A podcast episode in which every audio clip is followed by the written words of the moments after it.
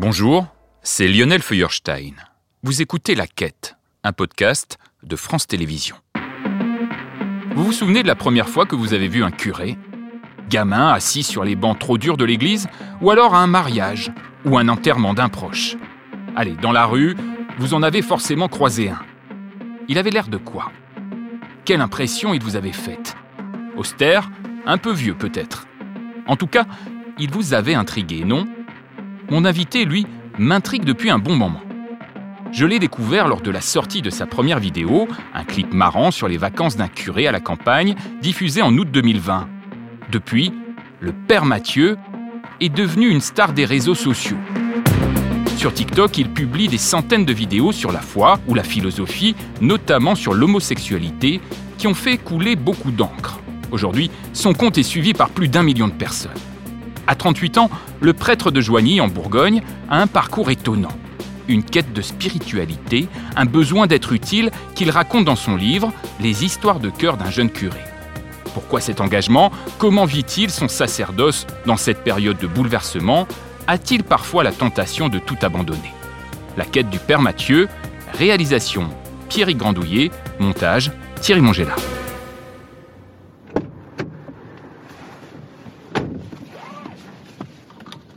La médaille de Saint-Benoît accrochée au rétro, nous partons vers la Bourgogne. C'est là que vit depuis 2018 le Père Mathieu. Il est là devant son église.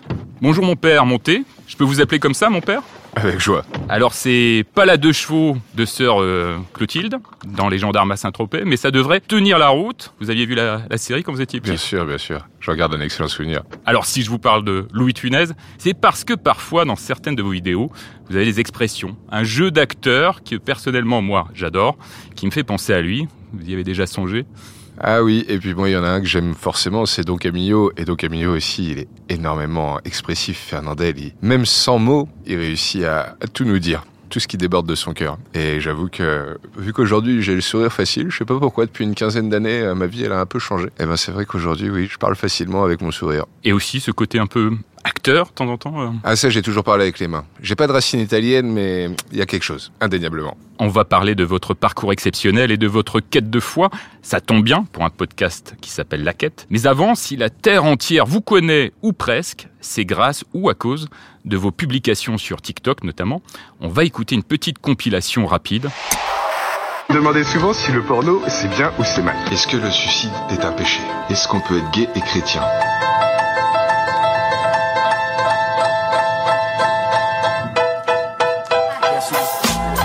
J'en ai rencontré un, un juif chrétien. Et aujourd'hui j'ai la chance d'être avec un saint homme, Mustapha. Il était musulman et il est devenu plus que chrétien. Parfois j'ai l'impression que la question du droit à l'avortement, c'est un peu la même problématique que les selles de shoot pour les personnes droguées. C'est pas à moi de vous dire pour qui vous devriez voter.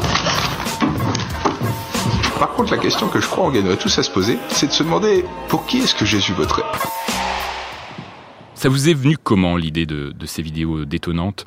Euh, Vous aviez euh, l'accord de l'évêché ou vous êtes lancé comme ça euh? Je crois qu'on a tous cherché à répondre au lendemain du confinement avec différentes offres dans nos paroisses et avec la communauté qui est la mienne. On a voulu faire vivre aux gens des temps de prière via YouTube, via des lives et ça a commencé comme ça. C'était vraiment en très bonne franquette, ça visait juste Joigny et nos clochers autour. Et je pense qu'on a pris goût à plusieurs à essayer de se rejoindre par cet outil vidéo. Et moi, depuis longtemps, ça me travaillait la question euh, de ce média parce que j'ai l'impression que ma génération et encore plus ceux qui ont 20 ans aujourd'hui, bah, c'est avant tout par là qu'ils consomment de l'information, euh, que ce soit de la culture, de la distraction. Et donc, ça me semblait assez logique que l'Église prenne ce pli et je trouvais que peut-être par rapport à d'autres, peut-être les musulmans, peut-être les évangéliques, eh bien, nous, les cathos, euh, on était un peu à la bourre. Et donc, euh, je me suis dit, bah allez, essayons juste d'être présents pour répondre aux questions qu'ont les gens. Et faut croire que, bah, ils en avaient plein. Dès le départ, vous vous êtes dit, je vais faire marrer pour faire passer euh, votre message, qui est celui d'évangéliser. Très honnêtement, chaque chose que je fais, j'essaye de la faire bien. Et donc, pour le coup, avant de me lancer sur TikTok, bah, c'est vrai que j'ai essayé de comprendre comment ça marchait. Si je voulais me lancer là-dessus, qu'est-ce qu'il faudrait que je fasse? Quelles étaient les contraintes? Et je me suis demandé aussi quelle pourrait être ma ligne éditoriale, d'une certaine façon. Mon souci, c'était vraiment de répondre aux questions des gens. Et je me disais, en même temps, il faut que tu sois toi-même, Mathieu. Quand tu es dans un groupe de monnerie, quand tu es avec euh, les gens à la sortie de la messe, bah voilà, des fois, il y a une petite blague. Et c'est vrai que bah, ça me paraissait important important de montrer aussi cette facette-là du prêtre. Tout de suite, il y a eu un succès immédiat. Bah, c'est vrai que cette vidéo, qui doit être dans les toutes premières, la celle que vous évoquez, où juste montrer en quelques secondes à quoi ça ressemble les vacances d'un prêtre, pour là encore un peu casser les a priori qu'on a dessus. On imagine tous qu'on passe des vacances. Alors déjà, la plupart des gens, je pense, n'imaginent même pas qu'on a des vacances. Et après, ils pensent que c'est dans des monastères ou euh, en allant voir la famille. oui, bah, bien sûr, c'est une partie de nos vacances. En tout cas, pour moi et pour beaucoup de, mes copains prêtres. Mais je crois que les vacances, chacun on a notre style. Il y en a qui aiment bien se faire une semaine au bord de la mer dans un hôtel. Moi, perso, c'est de me retrouver au milieu de la nature, un lac, des bois, mon petit chien, des promenades, et je me sens très bien. Et je me disais, c'était important de le montrer, ça. Dans ma génération, on avait rarement l'occasion de voir son, son, curé comme ça. Ces vidéos ont aussi fait grincer les dents de quelques croyants, conservateurs, ou je sais pas comment vous les qualifiez. Je pense que beaucoup ont été surpris. Comme vous dites, Lionel, euh, c'est une question aussi de génération. Avant l'arrivée des écrans et particulièrement d'Internet, les gens avaient connu quelques curés dans leur vie. Surtout que euh, jadis, et il n'y a pas si longtemps, des curés restaient souvent toute leur vie dans le même clocher. Donc ils avaient un peu la figure de cet homme euh, éternel, quoi. Et, et ils avaient comparé deux, trois, quatre profils. Aujourd'hui, bah, depuis déjà qu'il y a la télé, on a vu deux profils qui sont ressortis et qui, je pense, si on interroge les gens dans la rue, ils nous parleront de Guy Gilbert, le prêtre des Loubards, toujours en, cuir, euh, sur sa moto, euh, près des plus pauvres, des plus démunis. Et on, pense souvent à l'abbé de la Morandée, qui a pas mal parcouru les plateaux, euh, les plateaux parisiens. Et c'est vrai que bah, je pense que maintenant, avec les réseaux sociaux, il y a encore plus de la diversité de ce qu'on est qui est donné à voir à tous et toutes. Et forcément, il y en a certains qui se disent oh, mais j'ai jamais vu un prêtre euh, faire ça, dire cela, se mettre dans telle posture. Et je les comprends qu'ils soient surpris. Parce qu'il y a évidemment la forme qui est très bien faite. Euh, il y a toujours une musique un peu sympa. Euh, il y a ce que vous dites. Puis il y a le, il y a le fond avec des prises de position parfois, notamment sur l'homosexualité. On va d'ailleurs écouter un, petit extrait, mais des prises de position assez fortes. Il y en a qui ont quand même un vrai problème avec l'homosexualité. Mais qu'est-ce que ça dit d'eux Blablabla, bla bla, la parole de Dieu, elle ne change pas. Blablabla. Bla bla bla. Bien sûr que non, qu'elle ne change pas. Par contre, ça fait peut-être un certain temps qu'on l'interprète de façon erronée je vous démontre par A plus B que ce qui est écrit dans la Bible sur l'homosexualité n'a rien à voir avec ce que vivent aujourd'hui l'essentiel des couples gays. Et donc on peut pas l'utiliser pour les condamner. Et plus encore, je vous montre que dans la tradition, ça n'a jamais été considéré comme un péché. Ou encore qu'il faudrait qu'ils restent dans l'abstinence pour toute leur vie. Ça, c'est un fantasme d'hétéro coincé. Et pour vous le démontrer, je m'appuie sur les plus grands spécialistes de la recherche biblique. Et les théologiens les plus calés en matière de théologie morale et affective. Venez vérifier par vous-même sur mon YouTube. Vous avez tous au moins un ami gay. Vous croyez vraiment que Dieu veut qu'il finisse d'année dans le feu qui ne s'éteint jamais? Si je peux me permettre, réfléchissez, ouvrez quelques bouquins, sortez du confortable obscurantisme dans lequel vous vous trouvez. Vous vous faites manipuler par des idéologies politiques surannées. Et je doute qu'en refusant de plus creuser, vous fassiez vraiment honneur à la vérité. Il me semble quand même que ces premières vidéos n'ont pas été appréciées par la conférence des évêques. D'ailleurs, c'est ce que vous écrivez dans votre livre. Ça a été le cas. Et moi, j'ai pas eu l'impression de faire quoi que ce soit de différent que ce qu'on m'a enseigné au séminaire ou ce que disent mes confrères quand je discute avec eux, très simplement. Et peut-être que certains ont été surpris de le dire ainsi. C'est vrai que des fois, quand on le dit devant un groupe de monneries, on a une vingtaine de jeunes devant nous. C'est sûrement pas la même chose quand c'est vu par un million de personnes, bien sûr, mais je crois qu'il faut être cohérent dans notre discours et inviter, là encore, les gens à, à faire leur propre chemin d'interprétation, si c'est une question un peu touchy qui a besoin d'être clarifiée aujourd'hui. Et donc, forcément, vu que l'Église, c'est non pas seulement une personne qui la dirige, mais tout plein d'individus avec leurs sensibilités diverses, il y en a qui n'ont pas compris ou qui ont peut-être même été blessés par ce que j'ai dit et c'est pour ça que plusieurs fois je demandais pardon parce que c'était vraiment pas mon intention. Et bien sûr, bah oui, je sais qu'il y en a un ou deux qui ont été plus chagrinés, même parmi mes confrères, même parmi les autres évêques. J'espère qu'un jour, on, saura parler de cette question, le cœur plus pacifié, eux comme moi. Alors, on a un peu commencé par votre actualité la plus récente. J'aimerais qu'on revienne un petit peu en arrière pour mieux comprendre votre parcours. Elle vient d'où cette quête de spiritualité euh, chez vous, de foi? Votre famille était très croyante? Non, avec mes parents, quand on allait visiter une église pendant l'été, avec ma mère, on, prenait un temps de silence, on allumait une bougie, elle nous invitait à nous recueillir, mais on n'aurait jamais prié à la maison. C'était inenvisageable. Mon père, je pense, avait été plus jeune, blessé par des témoins de la foi chrétienne, et, et pour le coup, ça avait gravé quelque chose de dur dans son cœur, et donc ce qui fait que c'était pas du tout un sujet à la maison. Et jeune adulte, j'étais assez convaincu que, que l'argent ferait mon bonheur. Je suis vite tombé de cette désillusion. Il fait une école de commerce. Oui. Et je me suis rendu compte qu'en fait, c'était avec des gens qui n'avaient rien que j'ai découvert la possibilité du tout. Vous avez eu une enfance heureuse avec un père pharmacien, une mère laborantine. Vous alliez quand même euh, à la messe parfois? Chez mon grand-père, lorsqu'on se retrouvait chez lui, on allait à la messe le dimanche matin, mais c'était vraiment très rare. Tous, on se dans mon cœur une graine de premier témoignage chrétien avec toutes les valeurs qu'ils ont essayé de me transmettre. Et sûrement que mon grand-père et ma grand-mère particulièrement ont éveillé un début de foi en moi. Mais, mais c'était très étouffé et, il a fallu attendre que jeune adulte, je me pose ces questions de sens sur le pourquoi de la vie pour que bah, je retrouve Jésus-Christ. Alors comment on passe de cette petite graine de foi à l'engagement suprême. Comment on passe de l'un à l'autre? Vous savez, moi, jeune, j'ai été plutôt sûrement un, élève avec deux trois capacités, ce qui fait que sans trop travailler, ça se passait bien. Jusqu'au lycée, où là, pour le coup, je m'ennuyais et j'ai redoublé. Ils m'ont pris dans une école de commerce. J'avais là encore sûrement une certaine aisance. Et donc, jeune adulte, cette désillusion d'être avec des gens qui ont beaucoup d'argent, mais à qui je ne veux pas ressembler. Et, et donc, c'est vrai qu'assez rapidement, après un an, un an et demi avec eux, eh bien, j'ai quitté Paris et je suis arrivé en Bourgogne et j'ai rencontré des gens merveilleux. Ces gens tout simples du secours catholique, abîmés par la vie. certains, il leur manquait des dents, ils avaient des cicatrices. D'autres, ils prenaient leur douche une seule journée dans la semaine, le jour où on se retrouvait. Mais c'est avec eux que je voulais passer ma journée. Parce qu'avec eux, bah, je kiffais. C'était intéressant, c'était vibrant, c'était sincère, c'était vrai. Et en même temps, bah, il y a des prêtres et des religieuses qui m'ont aidé dans la quête plus personnelle, plus intérieure, à rencontrer vraiment Dieu, à me rendre compte que le paradis, c'est pas seulement pour demain, et c'est dès aujourd'hui. Parce que vous auriez pu très bien être aussi un chrétien fervent. Euh, d'ailleurs, vous aviez une petite amie, vous aviez un chien, vous aviez un appartement. Vous auriez pu continuer sur ce chemin-là, tout en faisant euh, de l'associatif, comme on dit. Mais là, vous prenez l'engagement de devenir prêtre. Pourquoi prêtre? C'est une excellente remarque que vous faites. Alors j'ai de nouveau un chien, parce que ça on a le droit. Mais euh, mais c'est vrai que la première vocation que je me suis demandé quand j'ai voulu vivre en chrétien, c'est que je me suis dit faut que tu mettes tes compétences commerciales au service de l'Église. Et donc euh, bah il y a une centrale d'achat qui s'appelle le Cèdre dans l'Église qui permet d'acheter pour toutes les églises de France euh, différents types de denrées. Et mon idée première, c'était ça, c'était justement de choisir d'être chrétien et au service de l'Église. Et c'est vrai qu'en fait, cette quête intérieure, c'était plus fort que moi. Je suis parti en Russie pour la poursuivre avec les frères de Saint-Jean parce que je pensais que j'étais peut-être fait pour être frère de Saint Jean, pour être ces moines dans la ville. Et en même temps, bah, j'ai eu besoin de la continuer, revenu en France. Et quand je suis rentré au séminaire, c'était vraiment pourquoi pas, hein. c'était très loin d'être sûr. J'avais des confrères prêtres qui me disaient, ben, Mathieu, vaut mieux que tu essayes un an au séminaire et que tu vois, plutôt que tu ailles pas et que tu regrettes dans quelques années. Donc je les ai écoutés.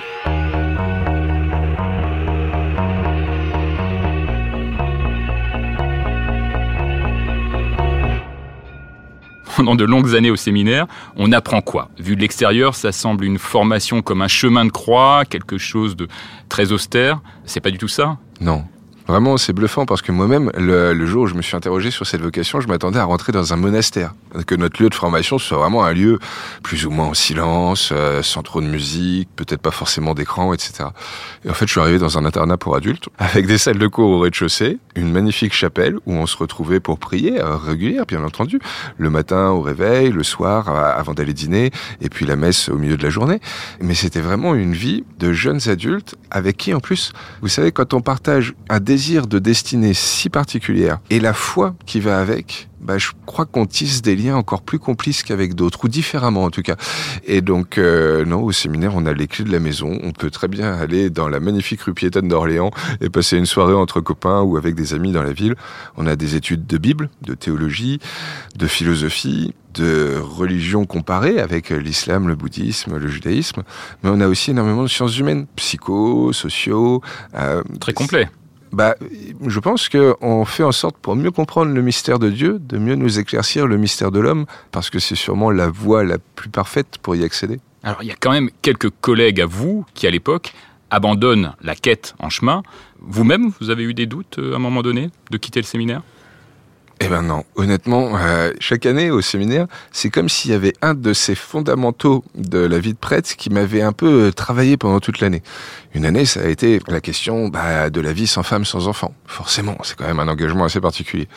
Euh, une autre année, ça a été la question de l'argent, parce que c'est vrai que renoncer toute sa vie à gagner plus de 933 euros, c'est ce que je dois toucher aujourd'hui. Alors certes, on n'a pas de loyer à payer, mais on roule quand même pas sur l'or. Et c'est vrai que bon, c'est un peu sacrifiant quand même. Et en même temps, le côté faire vœu d'obéissance, promettre obéissance à son évêque, ça c'est pas rien quand même. Et ça, ça m'a travaillé longtemps. Aucun doute pendant toutes ces années. Sur cette vocation, non. Sur Dieu, non. Sur le fait que je sois à la hauteur, ça sûrement. Et ça continue encore au quotidien. Alors dans votre livre, vous ne cachez rien, vous dites, et c'est une question que l'on peut se poser, que vous arrêtez la masturbation. Est-ce que c'est pas une question que tous on se pose alors peut-être que j'ai les idées mal placées ou peut-être que j'ai des fréquentations qui justement une fois qu'on est amis, qu'on est complices, me posent ces questions. Mais je crois que beaucoup s'interrogent et je pense qu'il faut être très honnête de dire que pour certains c'est encore un combat quotidien, pour d'autres la page a été tournée, pour d'autres peut-être qui voient pas la chose euh, qui pourrait leur faire du mal là-dedans. Et, et donc je pense que c'est bien qu'il y en ait un qui dise qu'il a posé le choix d'essayer d'être en cohérence avec ce qu'il a compris de la tradition et que ça lui fait un bien supérieur à s'il avait continué. Et, et, ça, il me semble que de le donner à voir, c'est important. Autre confession, vous ne cachez pas que vous tombez d'ailleurs souvent amoureux euh, pendant la formation, lors d'une retraite dans l'Aveyron, je crois. Vous citez euh, quelqu'un qui vous était cher à l'époque, c'est-à-dire que c'est pas aussi simple que ça euh, au séminaire. On peut avoir des sentiments. Mais sûrement qu'encore aujourd'hui, c'est simple pour personne, même qu'on soit marié, qu'on soit célibataire, consacré comme moi se laisser émouvoir par ce truc qui vient de l'intérieur, ces petits papillons qu'on a dans le ventre. On n'en est pas maître. Il suffit d'un joli sourire, une petite complicité, un doux parfum, et ça y est, on se laisse prendre, saisir. Mais ça, c'est ce qu'on ressent. C'est ce que je ressens dans mon petit cœur, c'est les pensées que je vais avoir le soir en rentrant chez moi. Et qu'est-ce que j'en fais de ces pensées? Est-ce que je dis juste merci? Ça m'a donné un peu plus le sourire dans ma journée et juste c'est hyper heureux parce que bah là je sens qu'il y a une belle complicité et puis il faut pas que je m'égare parce que c'est pas le but.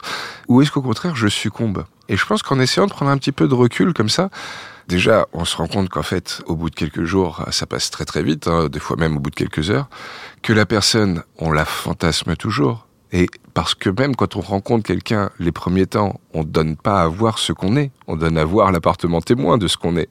Donc on fantasme un idéal qui n'est pas la réalité. Et de l'autre côté, si je fais un pas de recul, je me rends compte de tout ce que j'ai construit dans mes engagements précédents. Est-ce que ça vaut le coup de risquer tout briser?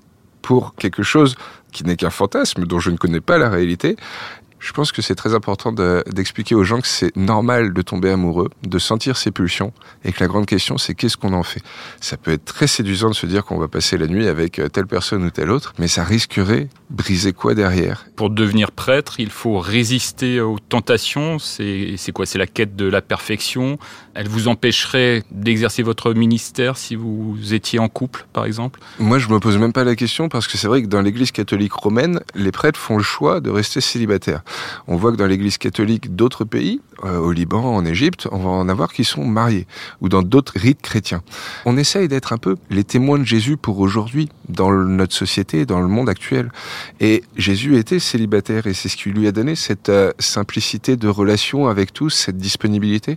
Et je crois qu'il y a une vraie cohérence, une vraie convenance, et, et c'est pour ça que moi je l'ai jamais remis en cause, ni dans ma tête, ni euh, dogmatiquement parlant. Je vais vous embêter un petit peu, mais si vous aviez euh, été marié, ou même euh, sans être marié, d'avoir juste une compagne, parce qu'il y a certains curés qui ont une compagne alors qu'ils sont curés, catholiques euh, Ouais. en France, ça aurait changé votre message, ça aurait changé votre façon d'être, ça aurait changé euh, ce que vous apportez aux gens euh Bah je sais pas.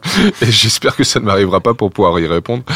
Mais non, non, objectivement, je sais pas. Je, sais que j'ai des super relations avec le pasteur évangélique d'à côté de chez nous, et que lui, il est marié et qu'il a des enfants, et il fait des choses merveilleuses. Et je crois qu'on est chacun, dans notre rôle et dans notre état de vie, appelé à juste faire des merveilles dans la vie des autres. Point.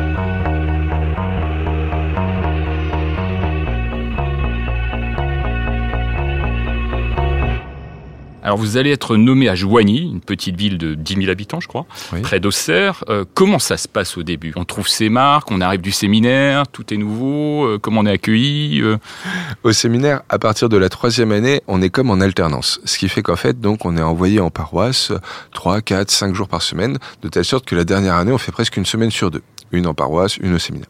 Donc on commence à pas mal suivre la vie du prêtre, à voir un peu de quoi est fait le quotidien. La grande chose qu'il faut réussir à apprivoiser les premières semaines, c'est apprendre à vivre les sacrements. Parce qu'en fait, on a pensé toute la réflexion rationnelle derrière, toute euh, l'histoire de la spiritualité, etc. Mais vivre le sacrement, vivre la messe, On a fait une ou deux messes blanches euh, dans les dernières semaines avant de devenir prêtre pour un peu se mettre Des dans, la chorégraphie, c'est ça, des répétitions. Et la même chose pour les baptêmes et les mariages, histoire de voir un petit peu. Et ça, je trouve ça génial justement que au séminaire aujourd'hui, on ait des cours qui nous mettent un peu en pratique comme ça, de façon euh, totalement mise en scène, mais pour nous aider à rentrer dans cet état d'esprit, parce que ça prend plusieurs mois de vraiment réussir à être à l'aise pour célébrer la messe, à, à se sentir bien, quoi, et à pouvoir la vivre. Donc, parce que quand vous êtes juste là à vous demander si vous n'avez pas oublié un truc, bah, vous passez à côté du moment qui est donné. Donc, il y a ça à découvrir, en même temps qu'il y a à découvrir la charge de curé. Et curé, ça veut dire prendre soin des âmes d'une paroisse. Donc, ça veut dire, en gros, être euh, le président de l'association Église de Joigny et des dix clochers autour, ça nous fait 18 000 âmes. Euh, bah, en fait, quand il faut apprendre les deux en même temps, c'est vrai qu'au début, on se noie un petit peu. Quand on officie euh, ses premières messes dans son église, devant des centaines de fidèles qui vous regardent avec des yeux comme ça, qui vous scrutent, euh, on est dans quel état? J'ai jamais fait de scène. Peut-être qu'un jour, euh, je sortirai un super titre de rap et je serais trop heureux d'aller le faire sur scène. Mais pour l'instant, c'est pas le cas. Mais quand on entend les chanteurs, il y a un truc que moi j'ai mis du temps à comprendre, c'est qu'ils disent toujours que rien ne remplace la scène. Moi, j'avoue que ça me dépassait. Avant d'avoir à prêcher, ça me dépassait. Parce que quand on prêche, quand on est là devant 200, 300 personnes, des fois, à Noël, on frôle les 700. Mais vous, vous vibrez, quoi. Il se passe quelque chose. Vous êtes là pendant 7, 8, 9 minutes avec eux, à essayer de leur parler, de leur donner des images, de les faire rentrer dans un narratif qui va les aider à quoi? À grandir. À grandir en confiance, en espérance, en eux-mêmes, en la vie. Vous êtes là pour mettre du beau dans leur vie. Et juste, vous le dites avec, avec cette simplicité, cette complicité mais, mais on vibre. Et quand à la fin, on finit sur une punchline, on a juste envie de lâcher le micro, là, comme il ferait, là, sur les scènes.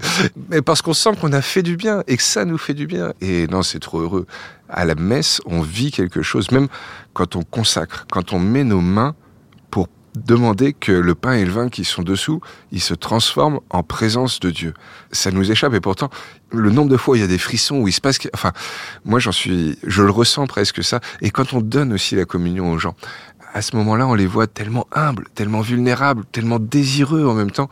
Qui suis-je moi pour leur donner? Parce que j'ai l'impression qu'ils regardent ça avec des yeux qui pétillent tellement, je me sens tout petit. Votre quotidien de prêtre, c'est quoi? C'est des mariages, des baptêmes, des communions, il y a ces funérailles que vous disiez d'ailleurs beaucoup appréciées. C'est vrai que j'ai un rapport à la mort moi je la désire, je suis très convaincu que derrière c'est le paradis qui m'attend pour l'éternité, mais j'ai une simplicité d'aider les gens qui vivent un deuil, donc autant les aider à le vivre parce que je me sens éminemment utile à ce moment-là, et voilà.